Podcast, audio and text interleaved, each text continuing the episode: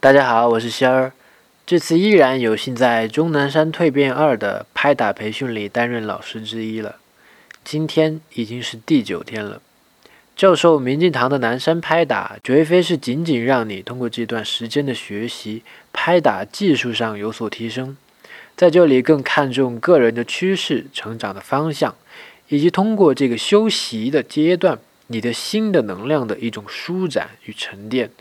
这里不是拍打的速成班。这里更看重你心、你内心的一种蜕变。说几个我看中的拍打特质吧：专注，也就是忘我；沉浸于正在做的事情。拍打时能流畅自如，可以大开大合，也可以精致到细微。当然，也包括你每一次优雅的捋顺毛巾所体现出的心的品质。时刻把自己的心沉到最底处的淡然。我是常常感动、欣喜于他们这种生命能量的舒展的。